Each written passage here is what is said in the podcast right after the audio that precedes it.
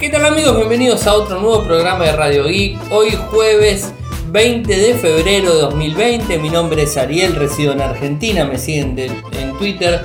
El nick es arroba arielmcor. En Telegram nuestro canal Radio Geek Podcast y nuestro sitio web infocertec.com.ar. Como todos los días realizamos un resumen de las noticias que han acontecido en materia de tecnología a lo largo de todo el mundo. Tengo varias cosas para comentarles. En principio les cuento que recién acabo de leer la noticia de una filtración del supuesto evento, el próximo evento de Apple y que tendría fecha más o menos ahí este, esperada de el 30 de marzo del 2020 en donde bueno estarían eh, hablando de nuevos lanzamientos en relación a iPad lanzamientos también en relación al iPhone ese nuevo que supuestamente estaría siendo lanzado de digamos la versión SE 2 o como le van a decir eh, así que bueno, hasta el momento, 31, 31 de marzo de este año, bueno, estaríamos este, atentos a ver eh, el evento y bueno, a conocer más datos al respecto. Así que bueno, eso sería el, uno de los temas del día. Después, por otro lado, nos encontramos con que eh, se dio a conocer una imagen del supuesto y próximo Pixel 5. A ver, Va a haber una nueva versión del 4, que va a ser el 4A, va a ser una versión más reducida. Este seguramente va a ser lanzado ahora, en mayo, o por ahí, más o menos, no sé bien la fecha. Pero recién a fin de año, o sea, para septiembre, por ahí, cuando se lance la nueva versión 11 de Android, la versión final, no la preview, que hoy por hoy se está, digamos, dando vueltas a nivel desarrollo, eh, ahí se va a estar lanzando el 5, el Pixel 5 y que según la imagen que hemos visto no dista mucho en cambios a lo que sería el 4, el que tenemos hoy por hoy disponible. Eh, hay un solo cambio que tendría un, eh, un, arreglo de cámaras de 3 en la parte trasera.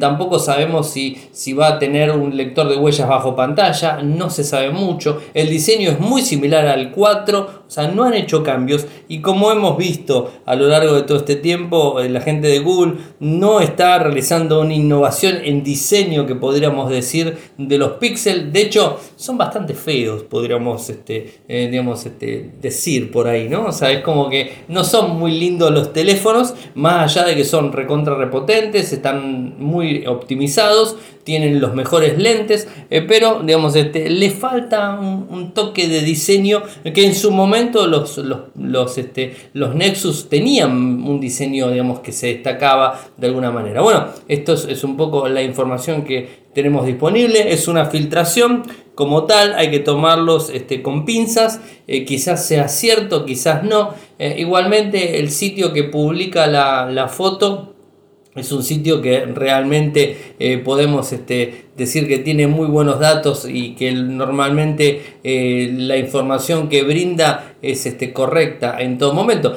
pero como les digo, hay que estar atentos a ver si es cierto. El sitio es Front Page Tech, o sea, Front Page Tech es el FPT y se muestra un diseño con un no tiene notch, tiene digamos la ceja arriba, la ceja abajo, eh, bueno, tampoco tiene lector de huellas en la parte trasera, el, lo que serían los los lentes de la cámara serían tres eh, en la parte superior en, el medio, o sea, donde tendría una especie de semicírculo y ahí estarían puestos los tres lentes y no mucho más este, se puede ver del diseño. Pero como les dije, es un render supuestamente oficial que estaría siendo disponible el equipo. Ahora, tengamos en cuenta que normalmente los fabricantes vienen trabajando mucho tiempo antes en los dispositivos, así que no sería tan alocado pensar de que ya esté disponible el equipo y que este sea el final en general. Así que bueno, estaremos atentos y como siempre informándoles a todos ustedes.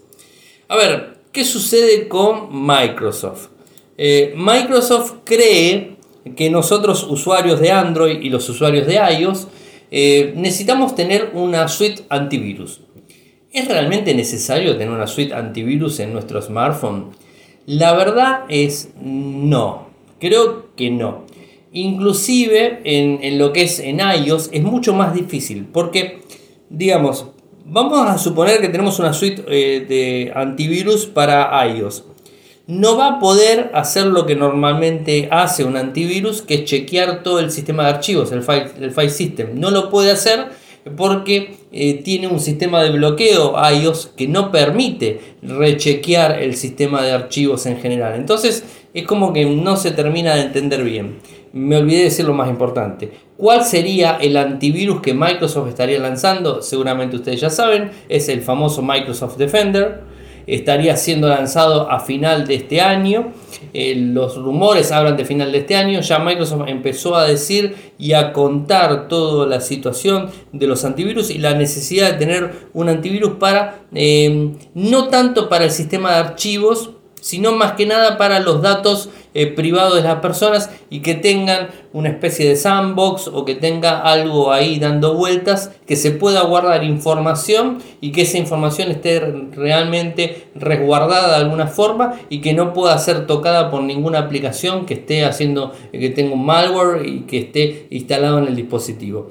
Con lo cual nos da a entender de que no estaríamos hablando para el usuario de a pie, sino que estaríamos hablando para el usuario más que nada, un usuario corporativo, una suite, digamos, este, no al estilo Nox, pero bueno, una suite eh, que tendría una caja de seguridad guardada ahí dentro y que permitiría manejarse ahí. O sea, no hay mucha información disponible, o sea, de hecho Microsoft no salió a explicar tanto, simplemente habla de que va a llegar a Android y que va a llegar a iOS a fin de año y que de alguna forma por lo que este, está hablando eh, sería de pago y para sistemas corporativos. Ahora, es realmente necesario, y esto lo confirmó la empresa, o sea, admite que va a crear una suite de seguridad que va a llegar a los dispositivos móviles a lo largo de este año. No dice específicamente cuánto, eh, pero bueno, este, lo, lo, que está diciendo es que va a estar orientado a la seguridad más corporativa por lo general. Ahora, como les decía, ¿es necesario tener un antivirus en un, en un Android, en, en un este, iOS? Y yo creo que no es tan necesario por una simple razón de que los dispositivos eh, funcionan de una manera totalmente diferente a lo que es una PC. Una PC, mm, digamos, este, clásica. Cuando digo PC digo portátil, Surface, este, notebook, eh, PC de escritorio, ordenador, como le quieran decir. Funciona totalmente diferente y eh, me parece a mí eh, que digamos, este, la realidad de los, este, los sistemas eh, en, en Win32 y los sistemas en general para Microsoft tienen otro tipo de vulnerabilidades que en el caso de Android o de iOS no tenemos. Entonces este, son diferentes.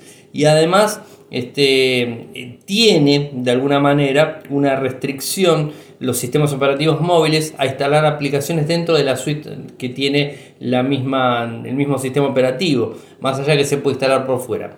Ahora, eh, puede llegar a haber algún tipo de protección para lo que navegamos vía web, algún sistema anti-phishing, anti-malware del navegador. Eh, sí, puede haber algún sistema que chequee de seguridad, que chequee los enlaces que hacemos clic. Y creo que sí, una suite de seguridad podría llegar a ser de ese estilo, pero no un antivirus per se para detectar virus o malware informático dentro de los teléfonos. Eso me parece que es bastante absurdo eh, porque de eso se dedica directamente Protect en el caso de Android y en el caso de, de iOS es imposible porque cualquier aplicación que esté instalada en un iPhone o en un iPad está siempre pasando por el sistema de seguridad que tiene Apple directamente. Así que bueno, ahí sería más difícil colar un malware directo.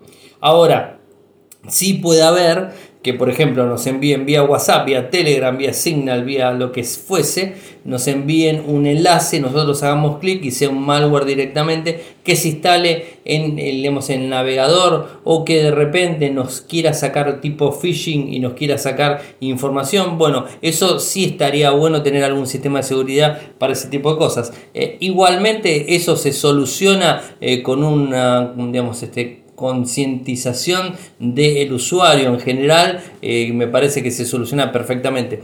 Pero, digamos, en ese sentido estaría bueno. No sabemos bien cómo va a trabajar Microsoft Defender en Android y en iOS, eh, pero me imagino que va a estar orientado a la parte corporativa. Así que estaremos informando a la medida que salga más información al respecto de todo ello. A ver, ¿qué más tenemos eh, por ahí? Hoy hubo un lanzamiento de Sony y presentó un nuevo teléfono de gama baja, eh, de la línea L. El modelo es el L4 y tiene unas características interesantes. En principio, vamos a, a los features técnicos.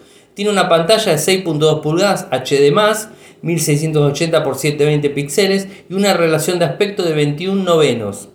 Trae un microprocesador muy utilizado en la gama baja, que es el microprocesador Helio MediaTek P22. Viene con Android 9 Pie. Trae eh, memoria 64 de almacenamiento en ROM y 3 de almacenamiento 3 de RAM directamente, no es almacenamiento. Se puede ampliar mediante una micro SD trae un juego de cámaras eh, donde el sensor principal es de 13 megapíxeles, eh, ultra gran angular, 5 megapíxeles, sensor de profundidad, eh, perdón, sensor principal de 13, 5 gran angular y 2 de profundidad, o sea, son un, arreglo de 3 cámaras. Y una cámara delantera 8 megapíxeles, trae Wi-Fi 802.11 AC, todas las opciones, Bluetooth 5, NFC, es Dual SIM, AGPS GLONASS, Galileo, jack 3,5, lector de huellas en la parte lateral, una batería de 3580 mAh con carga rápida incluida, viene en negro y en azul. El valor hasta el momento no lo sabemos, de hecho el, sitio web eh, original de, Sony, que lo publicamos en el enlace y todo, no habla de, eh, digamos, de, valores, estaremos atentos a ver cuándo eh, se saca. Es un teléfono de la gama más tirando a la baja, de, de, Sony, pero con características interesantes. Vuelve a tener una pantalla, eh, algo que Sony impulsó en los teléfonos, en los smartphones, eh, la relación 21 novenos. Bueno, vuelve a tener 21 novenos en este dispositivo y digamos, este, está orientado a la gama baja, no a la gama alta. ¿Qué sucedió con Samsung hoy? Hoy me cansé de leer sitios web que hablaban de un envío de notificaciones de, Samsung a los dispositivos Galaxy. Estaban, creo, si mal no recuerdo, los Note 9, los Note 10, los Galaxy S9 y el S10. Eh, y no recuerdo si algún otro dispositivo de todo el mundo recibieron un mensaje, un mensaje que era una prueba interna, que después Samsung lo salió a notificar, en una prueba, en una notificación que era Find My Mobile que lo utiliza eh, para detectar el dispositivo cuando es, cuando es robado, cuando se necesita hacer un backup, cuando se necesita encontrar, cuando se necesita hacer un cambio de sistema o cualquier digamos, este, operación del usuario, utiliza el Find My Mobile. O sea, no me salía siempre como decir el de iPhone, Find My iPhone. No, en este caso es Find My Mobile, donde está mi teléfono o el, teléfono directamente. Eh, Parece ser que fue un error eh, que tuvo Samsung y estaban haciendo pruebas internas y se les escapó y ese mensaje se lo enviaron a todos los dispositivos de todo el mundo. En, digamos, en una gama de Galaxy, ¿no? O sea, como les dije, el S10, el S9, el Note 10, Note 9. No recuerdo bien cuáles eran, pero muchos usuarios lo han reportado en Twitter y en Reddit, donde sonó por todos lados. Los mismos notaron una notificación que solo mostraba el número 1 y que desaparecía cuando se hacía el clic. Samsung confirmó que se envió por error durante una prueba interna. Esto se envió involuntariamente, palabras de Samsung, durante una prueba interna y no hay ningún efecto en su dispositivo. Pedimos disculpas por el inconveniente que este puede haber causado a nuestros clientes. Esto lo publicó la gente de Twitter en, de Sam, en, perdón, vamos de. De, en Twitter la gente de Samsung Help UK eran lo que han publicado y fueron los primeros que se hicieron cargo de esta situación.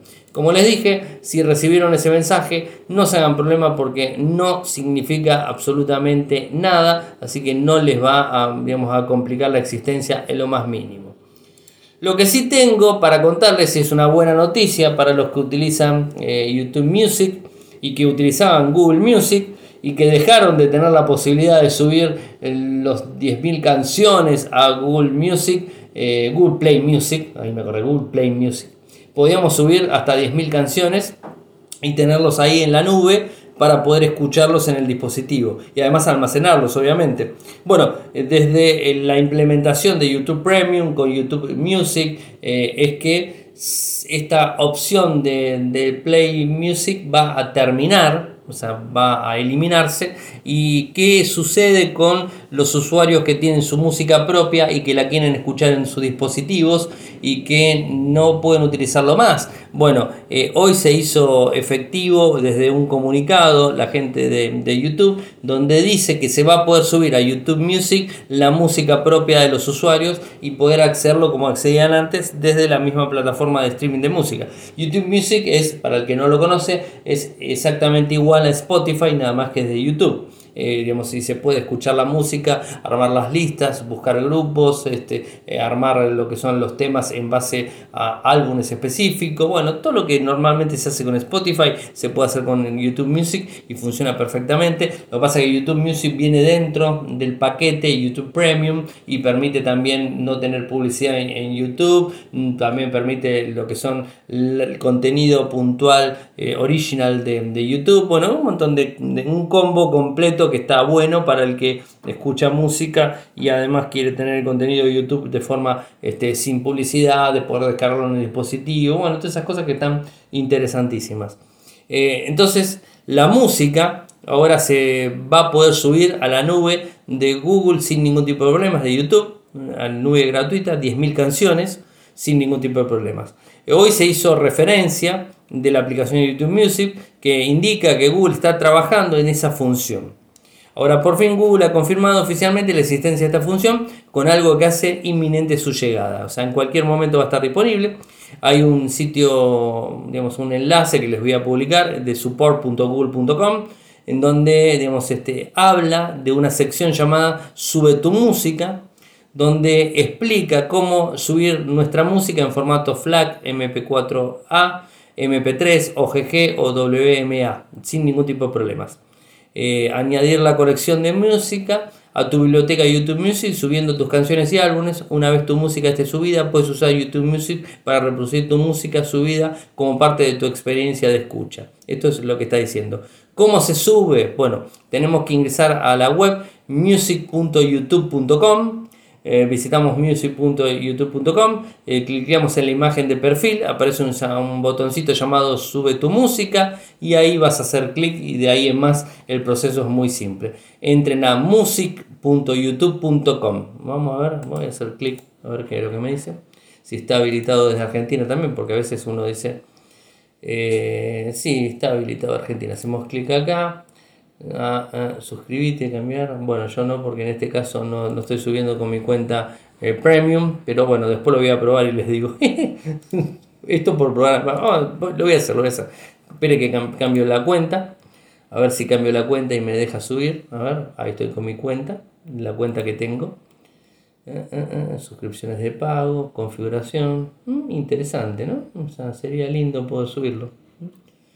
A ver, música YouTube, Ahí está, ahí está, musicyoutube.com. Vamos de vuelta, hago clic en mi iconito. Suscripciones de pago, la tengo, cambiar cuenta no, cerrar sesión no. Bueno, evidentemente hasta el momento, por lo menos en lo que sería mi cuenta en Argentina, no está disponible.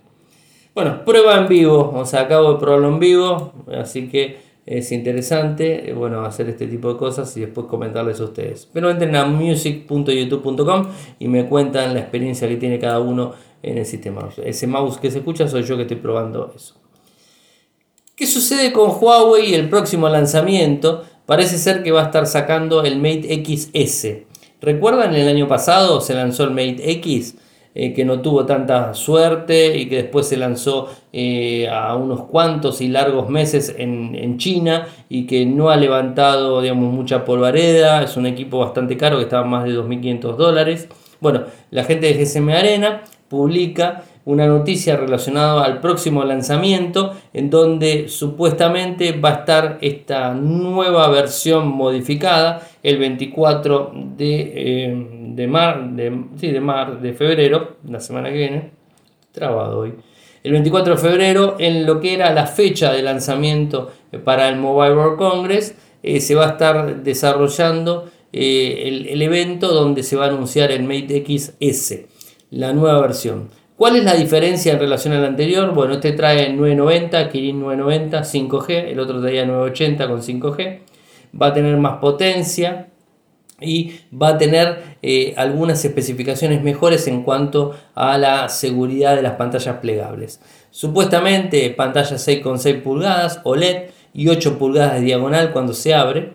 Eh, procesador Kirin 990 en 5G. Triple cámara 48, 16 gran angular y 9 megapíxeles telefoto. Una batería de 5000 mAh. Sensor de huellas integrado en panel lateral. Carga rápida de hasta 55 watts 8 GB de RAM, 512 de almacenamiento interno y el precio más o menos estaría rondando los 2.500 dólares, euros. Así que bueno, estaremos atentos y informando como siempre.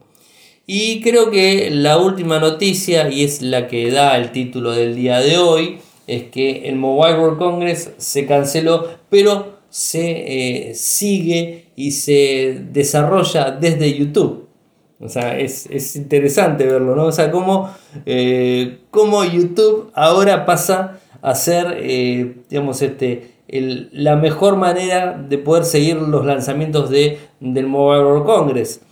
Fabricantes como Sony, como Huawei, como Honor, eh, como Realme, van a estar haciendo sus presentaciones y ya pusieron fecha. Y no solamente que pusieron fecha, sino que además tienen los enlaces directos para poder seguirlos desde YouTube.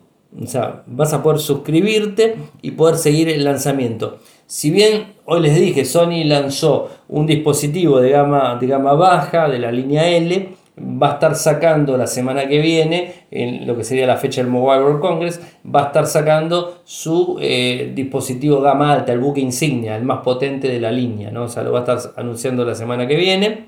Esto va a ser el 24 de febrero, Sony a las 2.30 hora eh, Argentina, creo más o menos. Vamos a este, estar ahí eh, tratando de ver si lo, vemos o no. Es Sony por un lado. Realme, también temprano, todo muy temprano, la madrugada. 4 de la mañana, el día, sí, el día 24 también va a estar anunciando el Realme X50 Pro 5G, va a estar disponible. Eh, en España es el lanzamiento, obviamente, como les dije. Y después nos queda a las 8 de la mañana, la gente de Huawei eh, estaría lanzando el día 24, todo el 24, así el, su dispositivo, el que le acabo de decir. Y después, a las 13.30, este lo vamos a ver seguro, el de Honor, a el 24 de febrero donde va a estar lanzando sus nuevos dispositivos de la compañía que es la, em, la segunda de, Huawei, ¿no? o sea, Honor es la segunda, la más juvenil por así decirlo de, eh, de Huawei. Así que bueno, estaremos atentos y evidentemente el Mobile World Congress se juega o se sigue o se anuncia todo por YouTube. Es raro, ¿no? Pero bueno, es lo que, lo que se hace, ha decidido Recuerden que Xiaomi hizo un lanzamiento en, Pekín y este, lanzó su nuevo dispositivo y lo puso para, China. Después este, en Beijing, disculpen, no en Pekín, cualquier cosa de Beijing.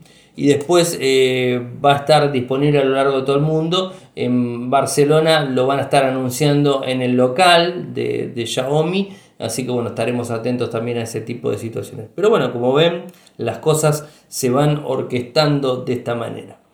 El programa de hoy es un poco más cortito, no, no, tengo mucha más información para contar, está todo muy tranquilo porque están esperando la fecha de la semana que viene por todo lo que tiene que ver con el Mobile World Congress.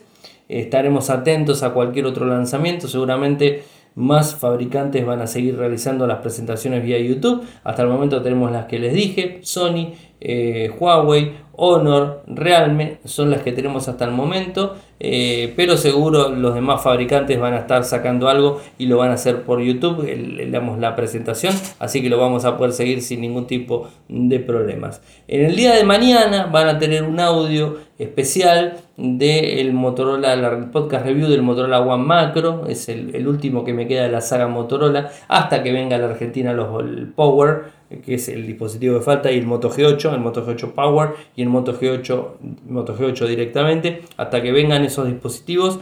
Eh, el último que me quedaba de Motorola por revisionar era el, Moto eh, One Macro. Mañana está el audio disponible a la hora de siempre, así que estén atentos al canal.